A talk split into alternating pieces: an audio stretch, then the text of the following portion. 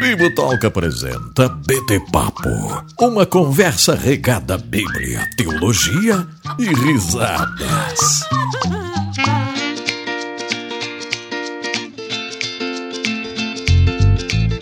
Muito bem, muito bem, muito bem. Começa mais um BT Papo aqui no nosso canal no YouTube toda sexta-feira às 11 horas da manhã em vídeo. Eu e este nobre senhor aqui ao meu lado, o senhor Cacau Marques. Seja muito bem-vindo. Tamo aí. Tamo junto, né, Cacau? Mais uma sexta-feira. Cacau, 18 semanas, eu e você lado a lado aqui no BT Papo. Que legal, cara. Muito feliz. Já tava pra ter duas gestações já. Nossa, Cacau, é. O que, que é isso, rapaz? É, é teologia ou esporte do Cacau, doido, galera? cara. eu tô ficando doido, eu tô cometendo cada erro. Deve ter É, sido mano. vídeo que eu tive dois anos atrás. Pode ser Covid, pode ser a idade, pode ser muitos afazeres. Segunda-feira é um dia puxado pra você também. É quando você dá aula ao vivo na escola Bibotalco de Teologia. Então são muitas coisas, muitas coisas. Mas, Cacau, hoje um BT Papo um pouco diferente. Ah, vamos responder uma pergunta, uma pergunta que eu e você nos fizemos, que é a pergunta. Qual o legado de Tim Keller?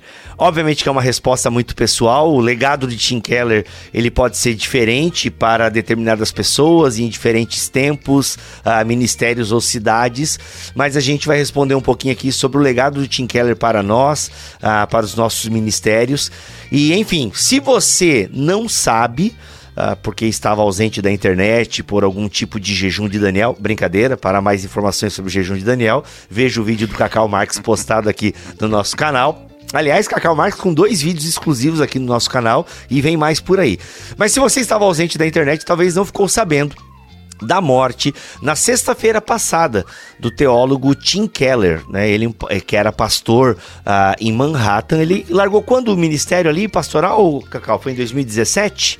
Se não me falha a 2017, memória? é. 2017, ele passou a bola, mas até então era o pastor ali da Redeemer em Manhattan e foi um grande homem de Deus, enfim, tanto que a gente está aqui fazendo um episódio, a um BT Papo, conversando um pouquinho sobre o Tim Keller. Cacau, vamos direto para as questões bem pessoais e tal. Eu até pensei em fazer alguma questão, uma, uma coisa meio, é, talvez assim, biográfica, mas eu acho que podemos pular essa parte biográfica. Talvez num BT Cast a gente faz um gigante sobre o, o Tim Keller. E aqui vamos para uma coisa mais visceral, ou o que que tu tem em mente, porque afinal a gente nem combinou, nem teve tempo de preparar essa pauta, né? Fomos pegos meio de surpresa aí.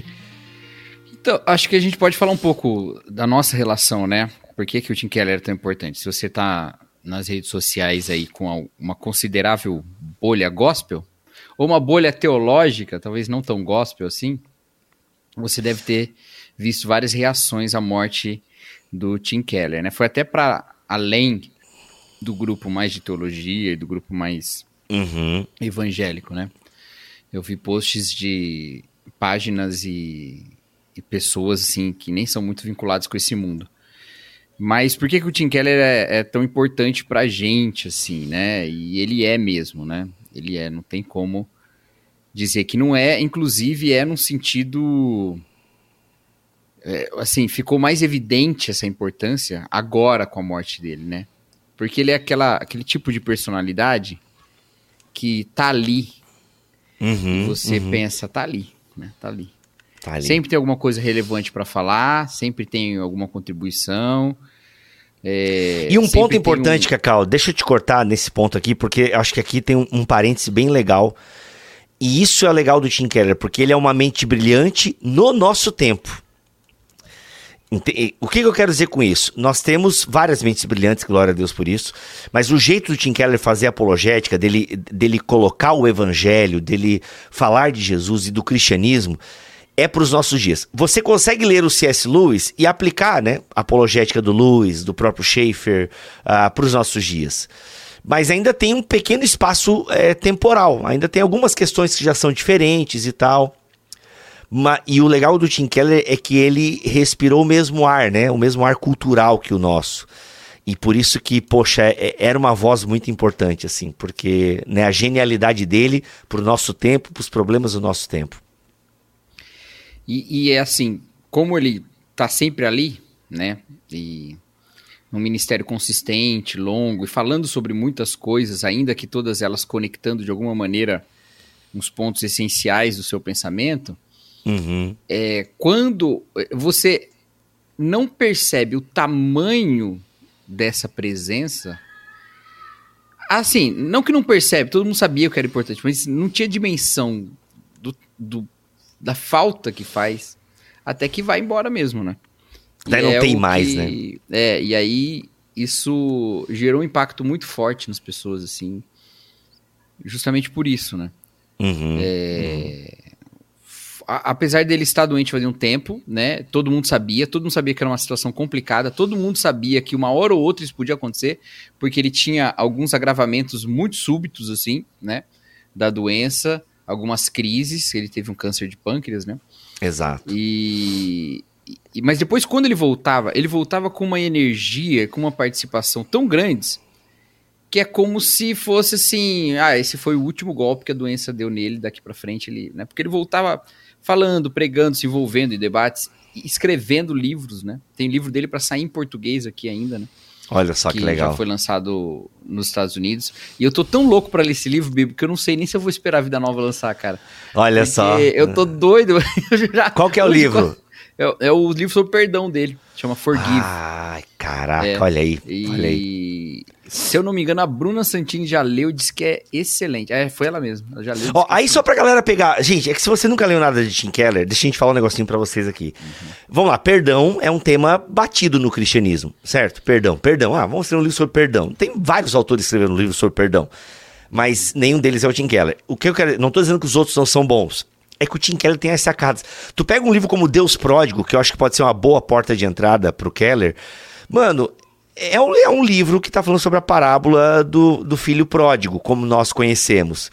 Mano, e o Tim Keller consegue pegar um tema batido e dar uma cor, uma vida, uns insights. Tu pega a Cruz do Rei, é um comentário de Marcos. Meu Deus, o mundo tá cheio de comentários de Marcos. Mas tu pega o comentário do Keller, a forma com que ele reúne as informações, com que ele concatena as ideias, né? Ele teve essa, faz parte do Tim Keller, ele tem essa mente brilhante. Isso desde muito jovem se manifestou, né? Como um cara que sabia, a, a, a, sabe pegar as informações e construir as ideias. E é o Keller escrevendo, então ele tem esse brilho, cara, na escrita dele. É sensacional. É, eu tava. Até falei pra Nath isso ontem, né?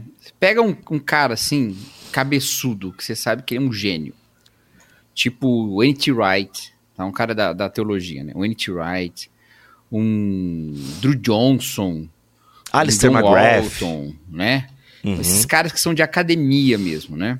Claro que eles têm as vidas ministeriais deles, né? Lógico. Uhum. Mas, antes de mais nada, eles são grandes pesquisadores, professores de universidade e tal, né?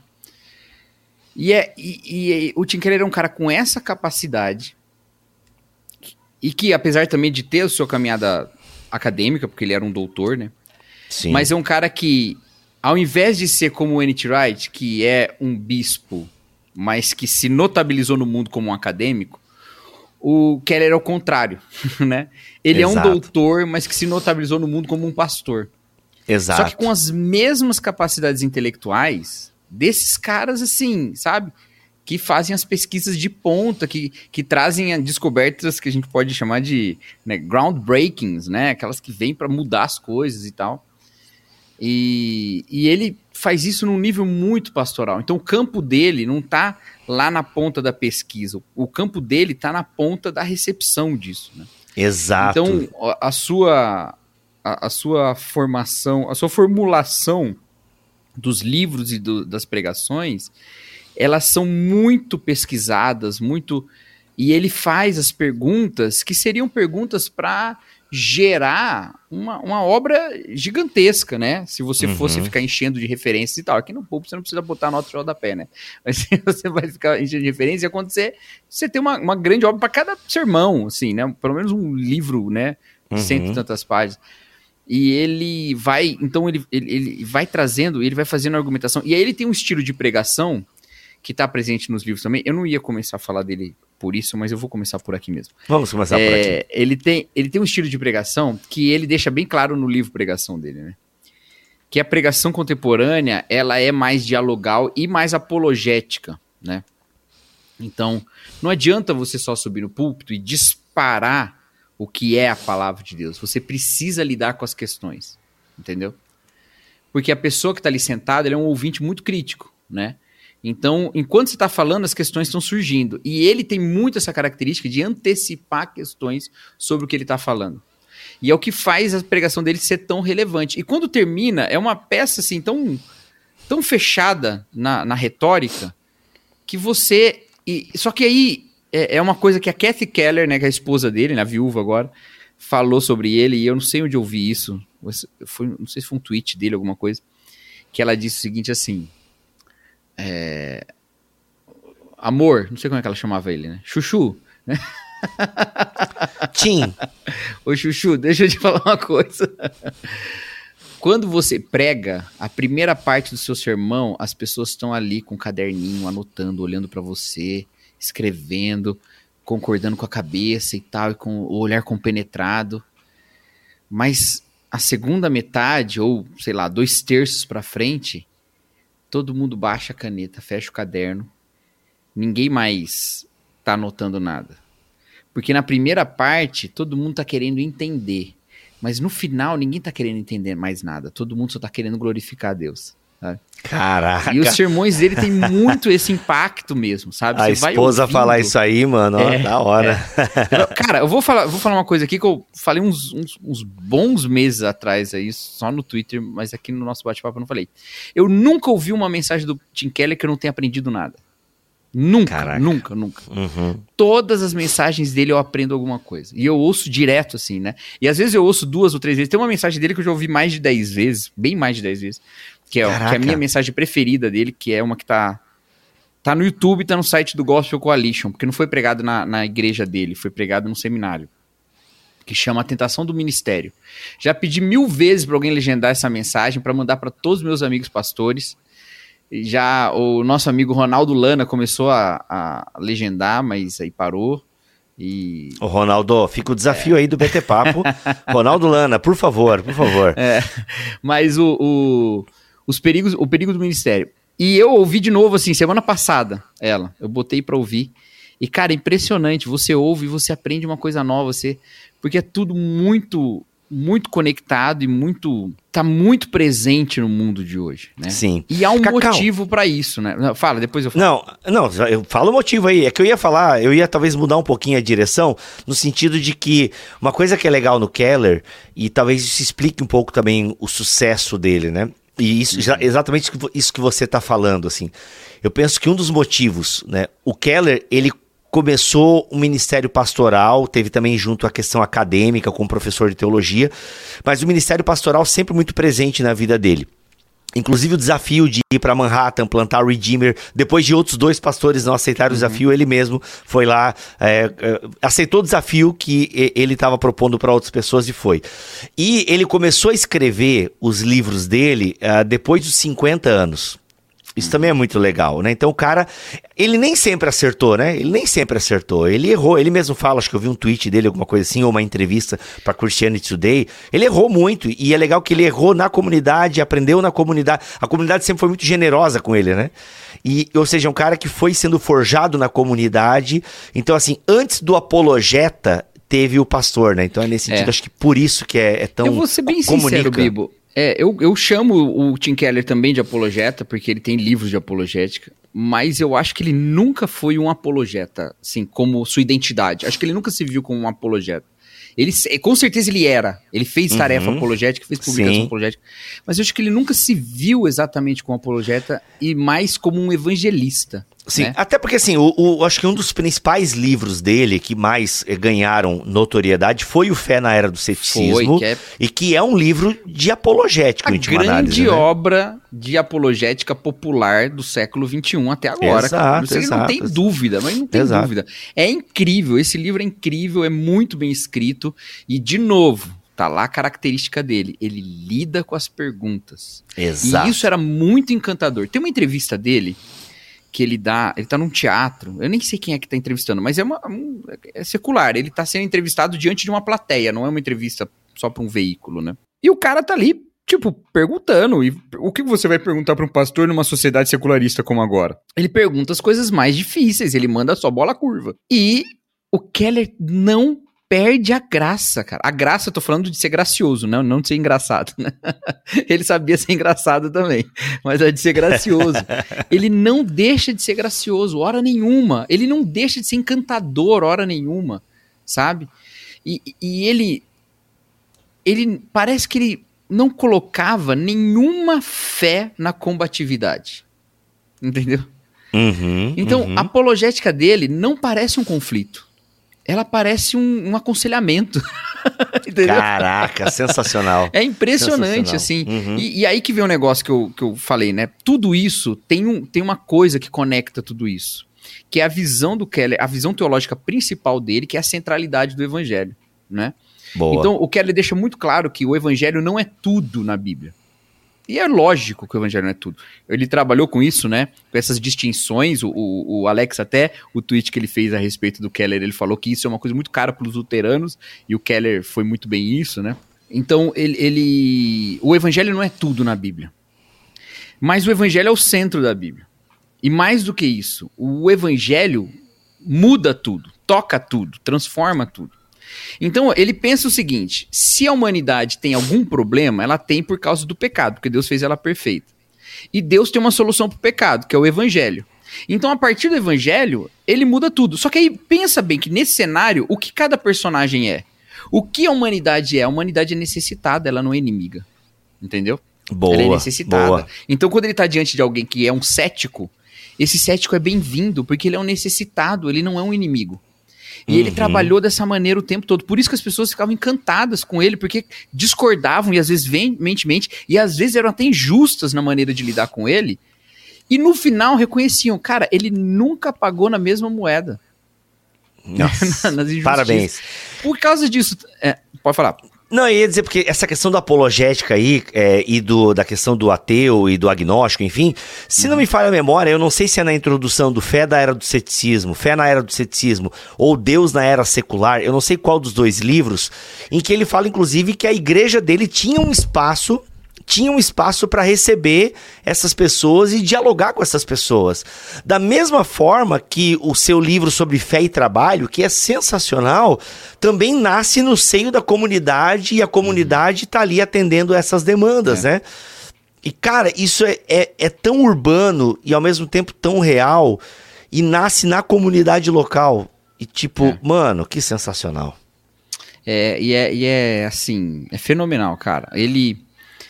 Ele.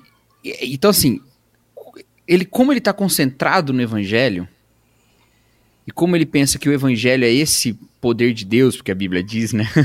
e como ele muda tudo, então ele parte do evangelho para tratar de todas as questões.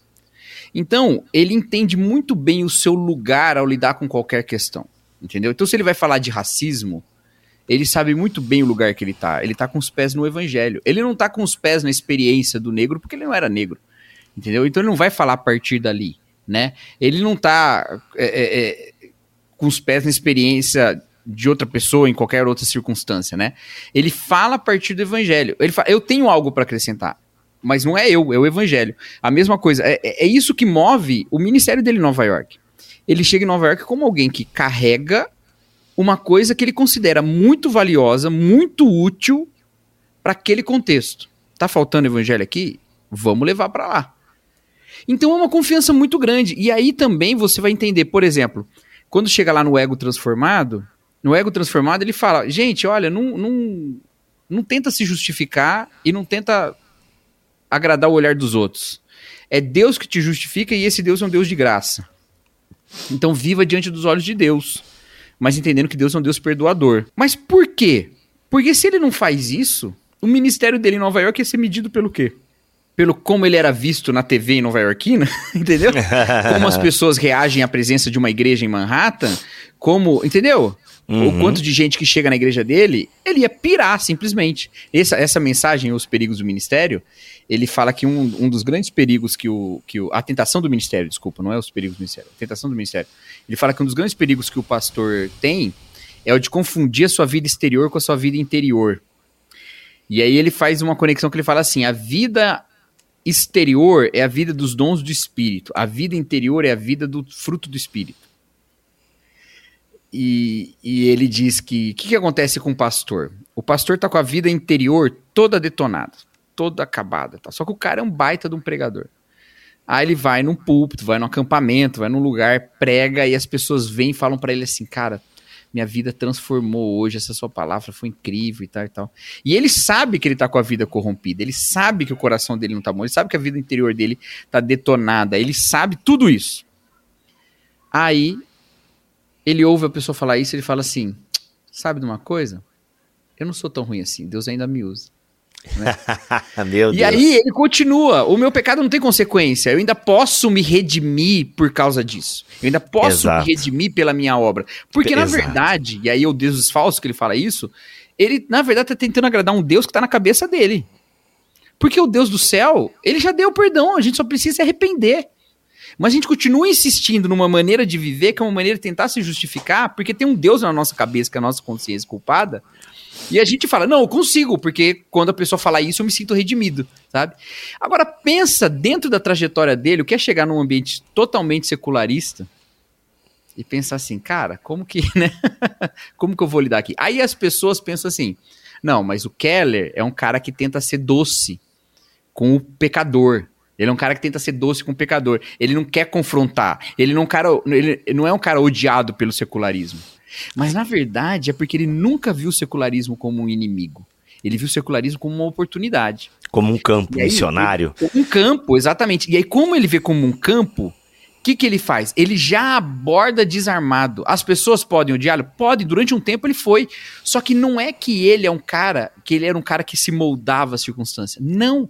Ele é um cara Que é a crítica que fazem, né? é, É uma crítica um que fazem ao sabia Keller. mu- muito bem que o seu compromisso primeiro era com o evangelho que o redimia. Então, na verdade, isso que eu acho que é uma, uma coisa muito boa pra nós, inclusive, viu, Bibo? Nós do Bibotalk. Ó, atenção. Não é que o Keller se adaptava ao secularismo. É que ele se recusava a ser moldado pelo reacionarismo. Entendeu? Muito bom, muito bom. Por quê? Ele bom. tem que ser moldado é pelo evangelho. Entendeu? Então, Exato. não é que ele se deixava. Ele só parecia mais agradável às pessoas que não acreditavam em Deus, porque ele não tinha um chamado para ser desagradável. E por isso ele não era moldado pelas pessoas que veem como a marca de um bom cristão ser desagradável. Exatamente. Entendeu? É a ideia do confronto, nós versus eles, é uma É. guerra cultural que precisa ser vencida. E, e eu tava lendo até uma, uma reportagem da Christian Today, inclusive, que essa é uma crítica bem, era uma crítica ao Keller. O Keller se rendia à cultura. O que é um absurdo, porque o Keller no Igreja Centrada fala dos modelos de relação com a cultura É. e ele se posiciona. É, é, não, é, não é contra a cultura e não é a favor da cultura, né? É, é esse diálogo com a cultura. E muitas pessoas não, é, que gostam do embate, aquela coisa toda mais ah, visceral. Não, visceral não é a palavra, mas é beligerante, né? Beligerante, mais né? beligerante. E o Keller não tinha essa postura. Cara, tanto que quando foi que ele foi lá no parlamento inglês, foi 2018, não lembro agora, 2019, foi antes da pandemia. E, mano, o que, que é aquela palavra, o que, que é aquela teologia pública que o Keller fez lá no parlamento inglês? Que, que vi- eu não sei quantos minutos tem aquela fala dele, mas eu vi legendado e tal. E, mano, que, que nobreza, que coisa fantástica, sabe? Que coisa fantástica. E engraçado, né, cara? Porque se você pega um deuses falsos do Keller, tá ali a denúncia do pecado, Nossa, inclusive. é um soco no estômago. Deuses É um soco no são- estômago. Tem um capítulo do Deuses Falsos que eu não. Que eu, que eu deixei de ser quem eu era lendo aquele capítulo. Eu não me lembro o número do capítulo, mas eu sei Olha aí. exatamente o tema. Eu não vou falar porque vocês vão saber qual era o meu pecado. Ah, na- eu já, na verdade, depois que acabar essa gravação, eu quero saber, porque pra ver, se, então, beleza, pra ver se tu continua ou não no Bibotalk, né? Porque só santos Não, não, e não, libados. Você vai, você vai até gostar de saber que eu tomei esse golpe do Keller. Mas Uau. tem um capítulo que assim, eu fui lendo, lendo, lendo, e aí no meio da leitura eu falei assim, mas qual que é o, o ídolo meu, né? É boa pergunta. Qual que é? É quase um antissigno, né? Meu Deus, continua. Gostei é do. meu ídolo, né? É, E aí, cara, e, e aí quando eu identifiquei e tava no capítulo a respeito disso, o que, que é aquela coisa? Ele, ele propõe um exercício, né? Tenta, pensa uma- alguma coisa que se você não tiver, você não consegue se imaginar feliz. Ele fala, isso aí é o seu ídolo, né? nossa. E aí eu, eu identifiquei, entendeu? Uhum. E, e, cara, foi, mas foi um golpe duríssimo. Só que ele é doce. Ele é doce, mas não é porque não bate. Ele bate, bate forte. E bate de um jeito assim que te coloca numa. Opa, peraí, como é que eu vou me ver, né? Eu tava Uhum. ouvindo hoje aqui, porque aí eu resolvi. Eu resolvi ouvir todas as mensagens que tem no Gospel in Life dele, né? Olha só. Tem, tem várias que eu já ouvi lá atrás, eles tiraram, não tem mais lá. Aí eu não sei se tem no site, se foi o, o servidor, não sei. Tem algumas muito boas. Tem uma série dele, aquela série Rise dele, é muito boa, acho que são oito mensagens, mas não, não tá mais lá. Mas aí eu fui ouvir a partir do começo de novo todas as que tem lá. Eu não ouvi todas até hoje, eu vou ouvir agora. Mas aí eu tinha pego uma que não tava no- logo no comecinho, sobre dinheiro. E cara, é incrível como o que ele fala, faz todo sentido Exato. como ele mostra que é muito melhor seguir a Bíblia. E não é assim que ele termina e fala assim, cara, você tem uma, uma decisão difícil pra tomar agora. Não. Ele termina dizendo assim, eh, termina assim, né? Todas as mensagens dele, de certa forma, acabam falando assim, cara, só se você for louco você não vai por esse caminho. ai, ai, ai. Então, assim, o exato. difícil vai ser você enfrentar o seu coração, porque na sua cabeça você já entendeu o que é certo. Entendeu? Inclusive, ó, eu vou falando e vou lembrando as coisas dele. Ele tem uma ilustração muito doida sobre a diferença da mente e do coração. Essa eu, eu carrego pra mim direto também. Ele fala assim: você pode saber um monte de coisa, mas ela não tá no seu coração. Aí ele diz assim: o meu cunhado me dava carona direto. Ele tem carro tal, então eu ia direto de carona com ele pra alguns lugares tal. E toda vez eu entrava no carro, botava o cinto de segurança e ele tava sem o cinto. E aí eu falava assim, cara, põe o cinto aí, né? Perigoso tal. Ele falou, não, não, sei que é perigoso tal, beleza, mas a gente só vai até ali tal, tal.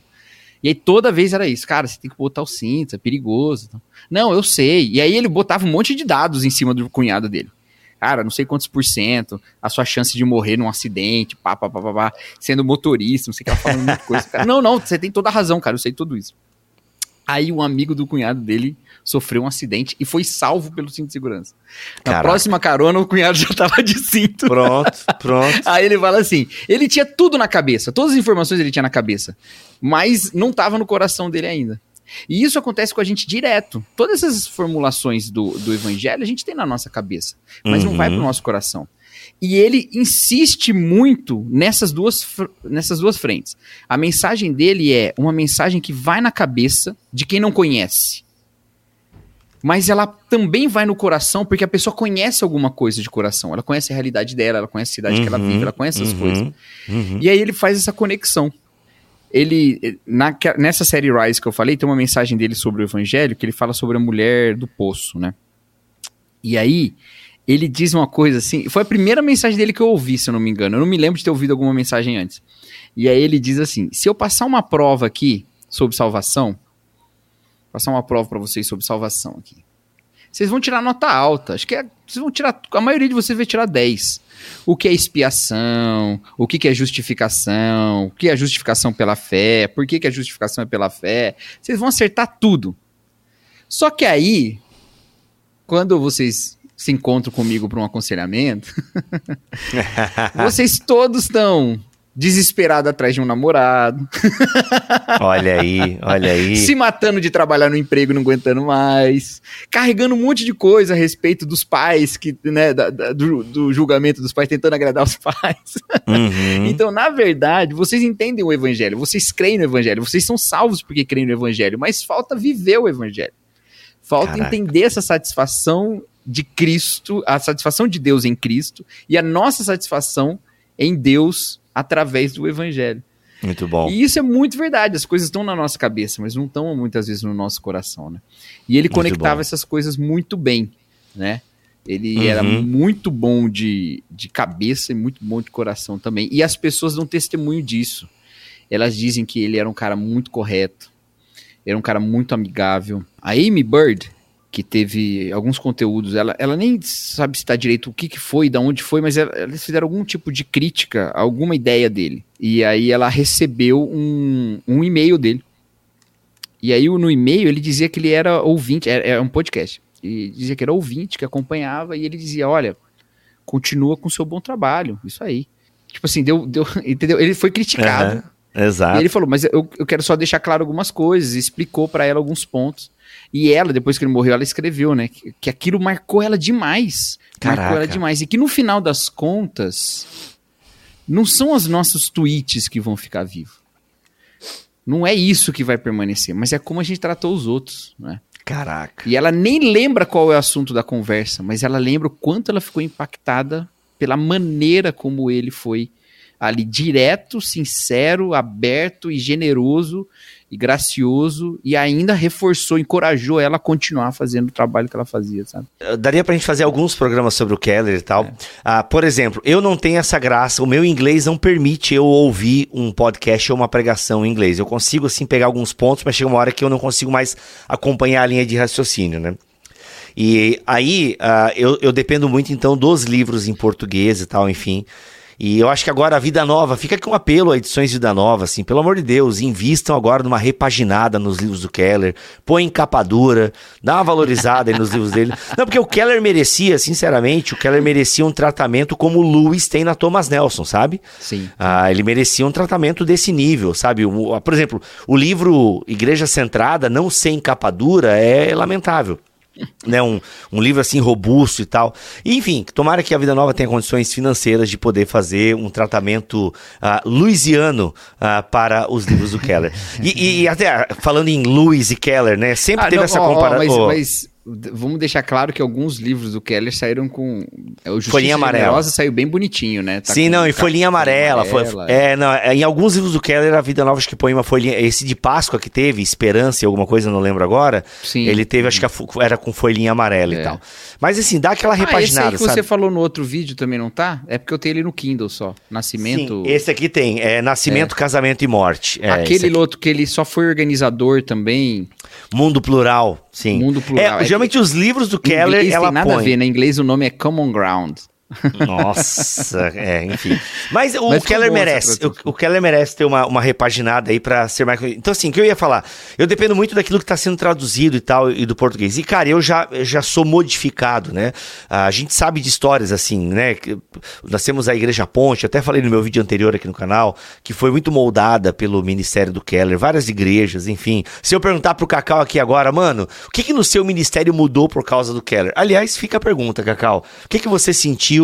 Assim, uma, uma guinada ministerial, ou guinada é uma palavra muito forte, mas, cara, eu tive um insight muito importante a partir do meu contato com o Keller. O que seria isso no cara, seu caso? Cara, eu podia, eu podia dar alguns exemplos, mas eu louco. vou falar de uma coisa que eu acho que é o, o, que é o motivo pelo qual foi, foi um golpe tão duro a morte dele. A questão não é só as ideias do Timothy Keller. As ideias dele, elas são muito importantes. Uhum. E eu uhum. discordei de algumas delas durante, porque ninguém concorda de tudo com todo mundo, né? Apesar de que eu discordei de muito poucas, vou ser bem sincero. Mas eu discordei de algumas coisas. Mas o Keller, ele, para mim, e pra gente como eu, que é pastor de igreja, nesse tempo, tendo uma formação mais tradicional, como eu tenho, mas de um ministério recente, eu tenho nove anos de, de pastorado, né? Eu vou completar dez anos agora. Uhum. É, na verdade, eu tenho já dez anos de ordenada, que eu só fui empossado em novembro. Então, de pastor da igreja, né? Ser só em novembro. Mas a, a gente como eu, que tem uma formação tradicional, mas tem um ministério recente, foi jogado num mundo que mudou em 10 anos muito rapidamente, entendeu? Exato. Do nada tudo transformou. E aí, quando você olha pro Keller, o Keller era um cara que ele carregava a mesma missão que a gente recebeu, com as ênfases evangélicas, as, as, evangélicas no sentido dos evangelhos, né, não da, do evangelho, não da igreja evangélica só, né, mas do evangelho, as ênfases uhum. evangélicas, com uma certeza absoluta de que o evangelho faz toda a diferença e provando que faz. Uhum. Entendeu? Essa figura é muito importante. É tão importante quanto as ideias dele. Porque ela não existe sem as ideias, obviamente, né? Uhum, uhum. Não adianta nada um cara ser um cara de sucesso as ideias são zoadas, né? Mas ele carregava isso e ele, e assim, e aí tudo isso se conecta de um jeito, porque a postura dele de ser um cara tranquilo, de não ser um cara belicoso, mostra que ele não estava nem um pouquinho desesperado, cara. A uhum. maneira como enfrentou a morte. Nossa. Isso é, é, a última lição que ele deixa. É uma lição cara. de dizer assim, cara, não desespera, não tem motivo para desesperar. Você carrega um evangelho valioso de um Deus todo poderoso, você não tem, você tá preocupado com o quê? Vai em Exato. frente. Aí você fala, ah, vai em frente, tem que tipo de fim de vida? Aí você olha a vida dele e você fala, não, é pra ter esse fim, bora, então, entendeu? Exato, Essa exato. figura é como um cara na frente, com uma tocha mesmo, dizendo, galera, eu sei, o caminho é por aqui, entendeu? Ah, sensacional. E, e não é a mesma coisa quando esse cara fica pelo caminho porque morreu e diz, galera, mas aqui agora é só em linha reta. Tudo bem, é só em linha reta. Mas ainda não é a Uhum. mesma coisa. Não É. ter mais ele ali, entendeu? Exato. Então, isso é muito poderoso, cara. Não, isso, assim, tô falando do exemplo, né? Agora, as ideias também, né? Tem uma, uma frase dele no, no, no Igreja Centrada que me pegou muito, né? Porque eu sou professor, né? Sou muito acostumado a pensar que as ideias são e as palavras são muito importantes, né?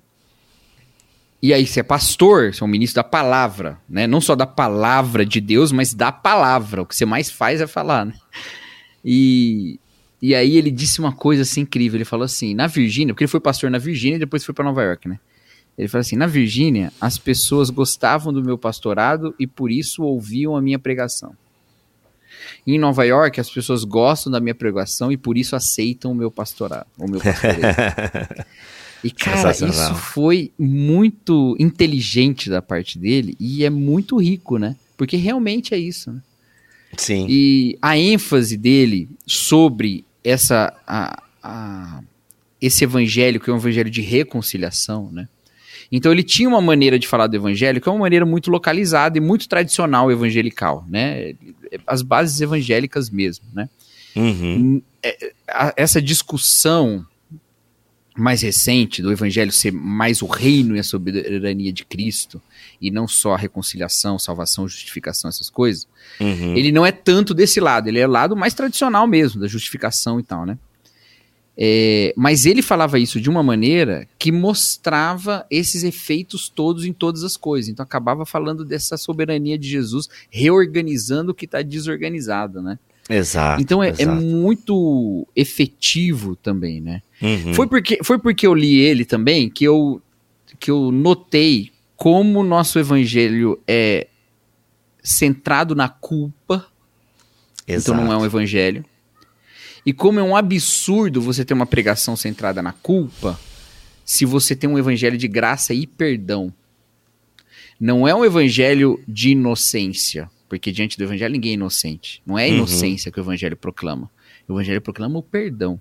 Exato. Então, que o nosso grande problema é que às vezes a gente acha que a culpa é uma alternativa para as declarações de inocência da psicologia moderna. E aí, psicologia vulgar, tá? Não tô falando da psicologia, falando mal da psicologia, não. A gente acha que, então, se a gente não quer que as pessoas fiquem culpadas, então a gente tem que falar que elas estão certas o tempo todo. Que, de novo, isso é psicologia vulgar. A psicologia não faz isso, tá? Boa, boa, boa, boa, É psicologia boa de boteco. É Exato. Não, nem deveria ser, nem, nem é psicologia, na verdade, né? As Boa que distinção. é. Então, assim, a gente. Então, assim, ah, não, não, não. Então, se eu não vou falar tudo que tá errado como uma pessoa é culpada, então eu vou cair no outro extremo. E aí o Keller vem com essa ideia e fala: não, o evangelho, o evangelho é graça, é perdão. O perdão afirma a, a, a, a- religião, não, ele afirma a lei. Ele não nega a lei, ele afirma a lei. Ele afirma a transgressão, mas ele afirma a graça, ele afirma o perdão. Uhum. Então ele não nega essas realidades. E por isso ele promove liberdade de fato, né? Algumas das coisas assim muito poderosas dele, assim, muito importantes É. que me tocam Aqui- muito. Sim, a questão do diálogo, né? Como eu falei, ah, o Keller tinha parte né, da- do evangelicalismo ah, que não gostava do Keller, né? Por esse, por essa, essa questão dialogal dele. Algumas opiniões do Keller não eram tão populares no movimento reformado, por exemplo. E ele conseguia, ele tava ali, ele falava, ele explica assim. E, mano, cara, é, eu acho que o movimento, assim, pensando assim, estritamente no movimento reformado como um todo, é uma grande perda, uma grande perda, e consequentemente a gente perde junto, né? Porque ele era, ele era um- uma ponte, o Keller era uma ponte, sabe? Ele não era um cercado, ele não era um muro, ah, ele não era uma trincheira, o Keller era uma ponte. E ele conseguia, o Keller conseguia, cara. Tanto que quando ele veio pro Brasil, enfim, as coisas que ele falou aqui no Brasil, né? Eu não estava presente, mas obviamente que Eu fui. reverberou. Você foi, né? Eu estava lá, eu estava lá. Camiseta, o camiseta agora, foto do Keller, é, eu estava lá, né? Fui muito abençoado naquele lugar porque ouvi o Keller e Uhum. fiz novos amigos, né? Inclusive meu grande amigo Thiago Mello eu conheci indo lá Olha só. É. Olha só, olha só. Olha como que ela é ponte, cara. Tô falando.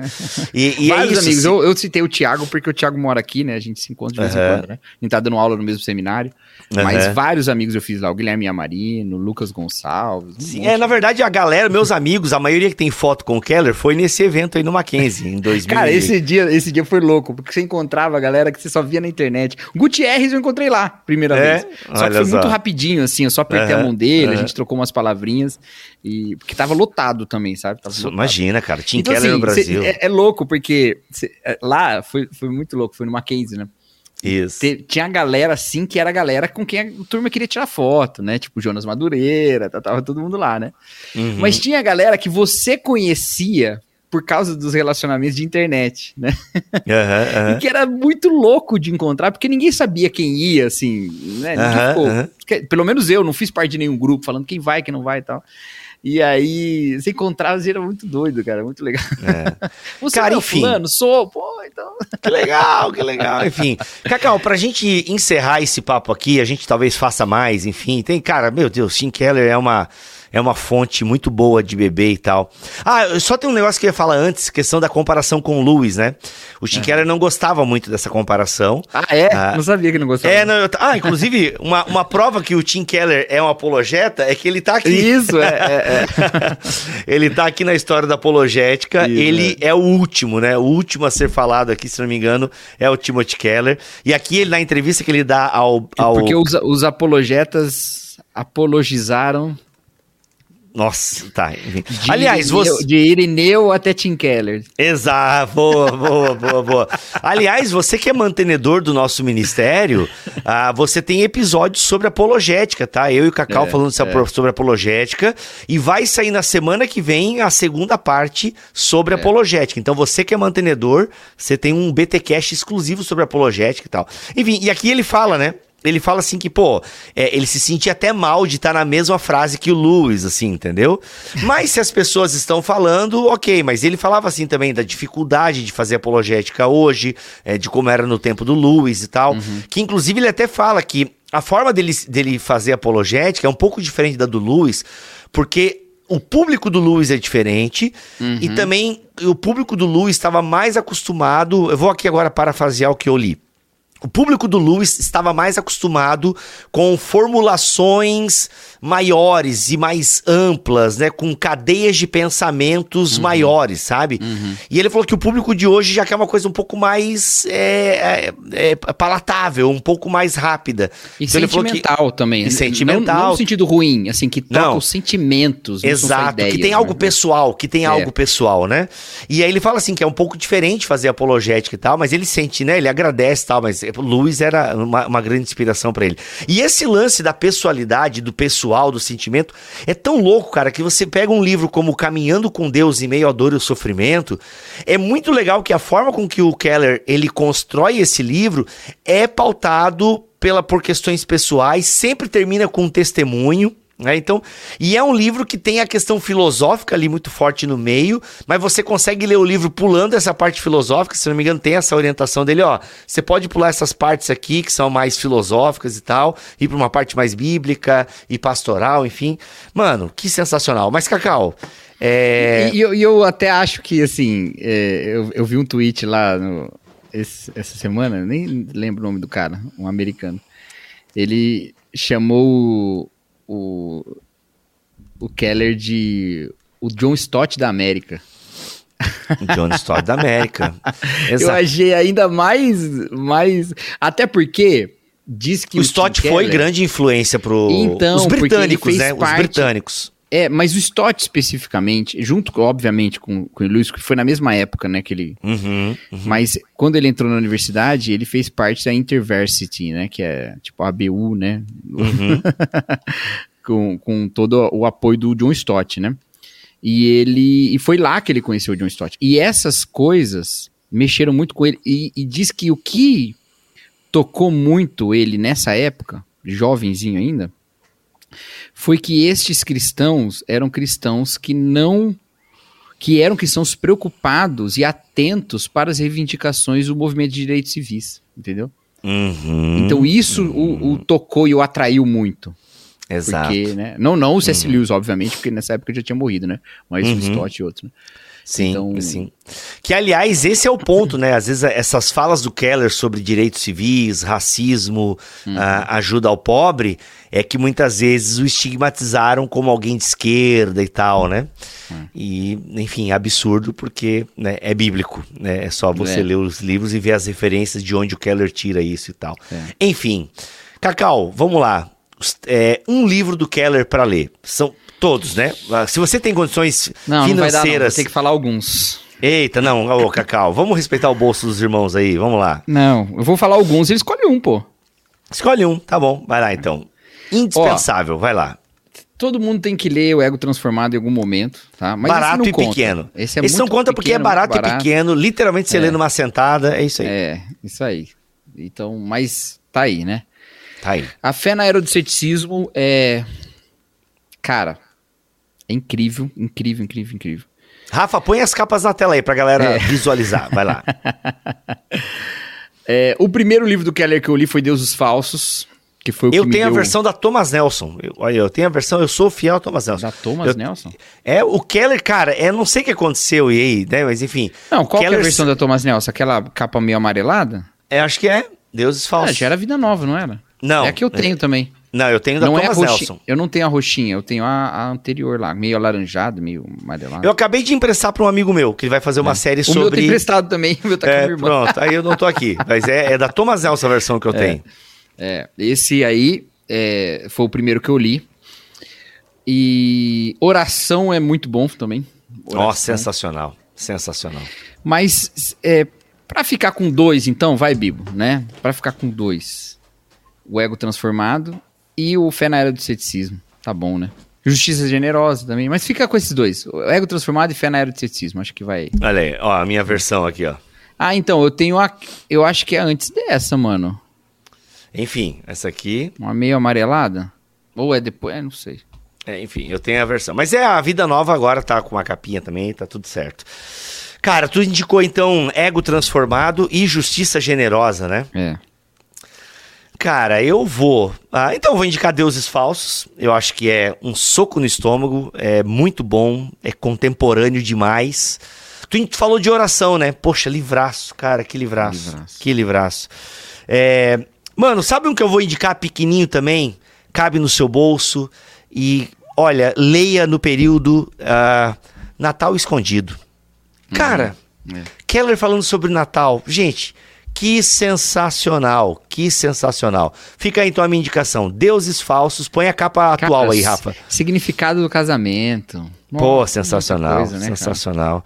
Aliás, eu tava vendo um testemunho de alguém que postou aí que indicou o significado do casamento e salvou o casamento de alguém. O, né, o livro foi a ferramenta Você que Deus sabe- utilizou pra... Poxa, Sabe que dizem que o, esse livro salvou o casamento do Justin Bieber, né? cara, tem uma foto do Justin Tem Bieber saindo. dele, é. muito louco, cara. Isso viralizou essa Pegaram foto. ele num dia chorando e a esposa abraçando ele e tal. Exatamente. E aí no outro dia ele tá saindo do hotel e na mão dele tá o livro Significado do Ex cara, muito. assim, e que a mídia não pegou esse detalhe. Os crentes pegaram, É, né? pegaram, Os é. crentes Tem pegaram. uma, tem uma outra coisa que eu descobri esses dias aí. Inclusive foi a Taines que colocou no Twitter. Falou que a Hayley Williams, do Paramore, daquela banda Paramore, ela tem uma música do Paramore que chama Forgiveness, né? Perdão. Ó.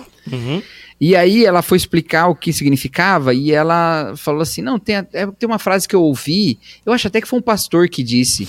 Caraca. E aí ela cita uma frase do Keller, mano. Sensacional. Então, Sensacional. tipo, o Keller, ele não foi um cara como o Francis Schaeffer, entendeu?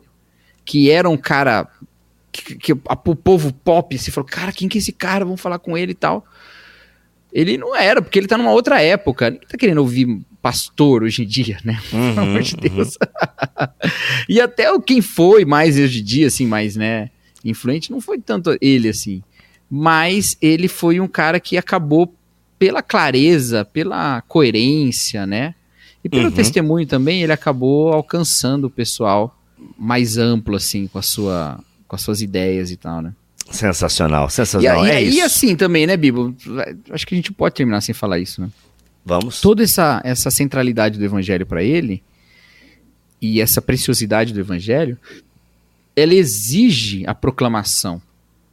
E essa proclamação se faz em igrejas com o evangelho, só. centralizados Uhum. no evangelho. Uhum, uhum. Então, é- é ele foi muito insistente em plantação de igreja por causa disso, né?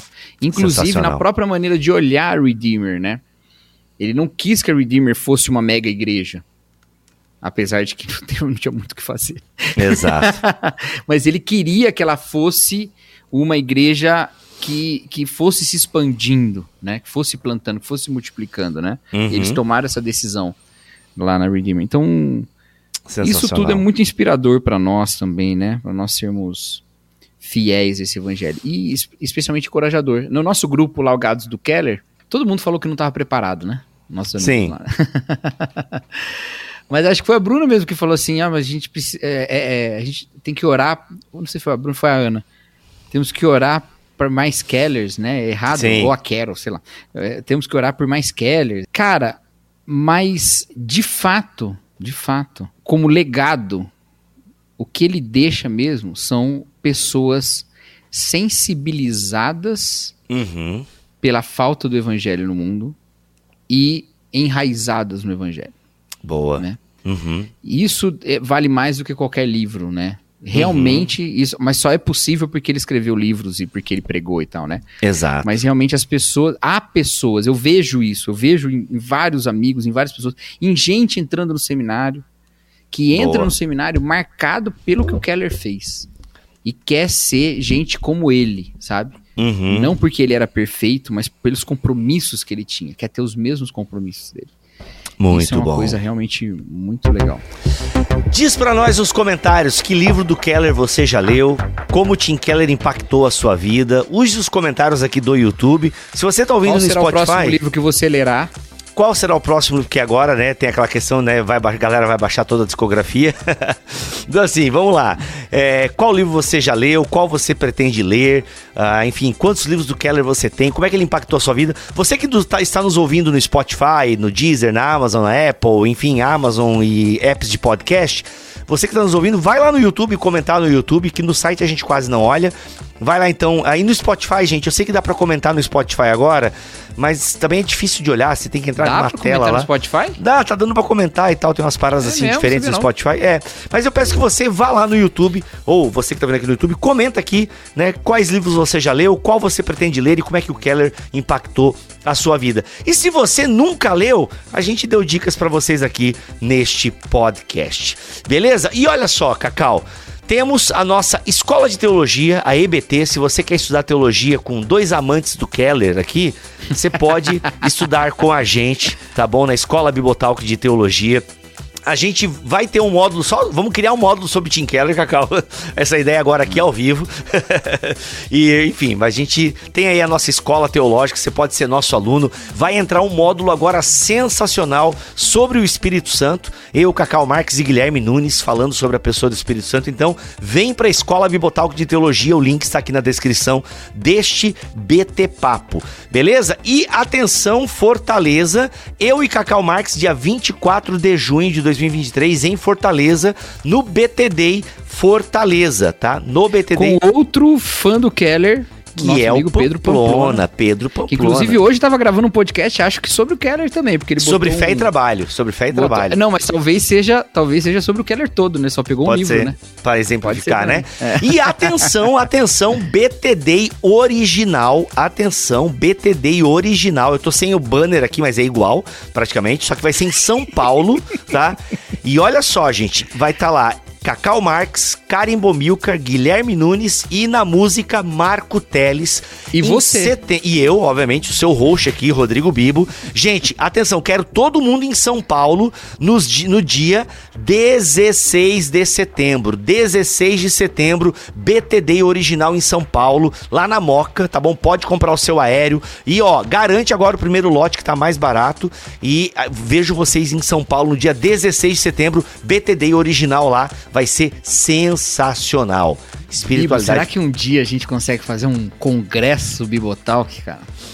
um congresso de vários dias? É, já pensou? Cara, então, já, inclusive, já estou conversando com um amigo sobre isso. E Oh! até- sa- não, e sabe onde a gente tá pensando em fazer, cara? Florianópolis. A Olha gente aí. não, cara, a gente não tem no sul do Brasil uma parada teológica assim de, sabe assim, de de, Teologia mesmo. de teologia. Gente, se tem, me perdoem, não eu e meu amigo não conhecemos, tá? Talvez tenha de alguma grande igreja pentecostal e tal. Mas sabe assim, uma parada teológica com sustância, entendeu? Dois, três dias, assim. Estamos pensando em alguma coisa para Florianópolis ano que vem, senhor Cacau. E eu não tenho dúvidas de que você estará aí, tá bom? Estará presente, sem sombra de dúvida, tá bom? É isso, vamos ficando por aqui neste BT Papo, ah, em homenagem a um grande homem de Deus que nos influenciou demais, Tim Keller. Deus abençoe vocês e até semana que vem, se Deus quiser assim permitir. Terça-feira tem BT Cash. esquecendo meu tchauzinho. O seu chauzinho balançando as mãos. E eu dizendo, né, que terça-feira tem BT Cash e sexta-feira tem BT Papo. Valeu, rapaziada. Valeu, gente.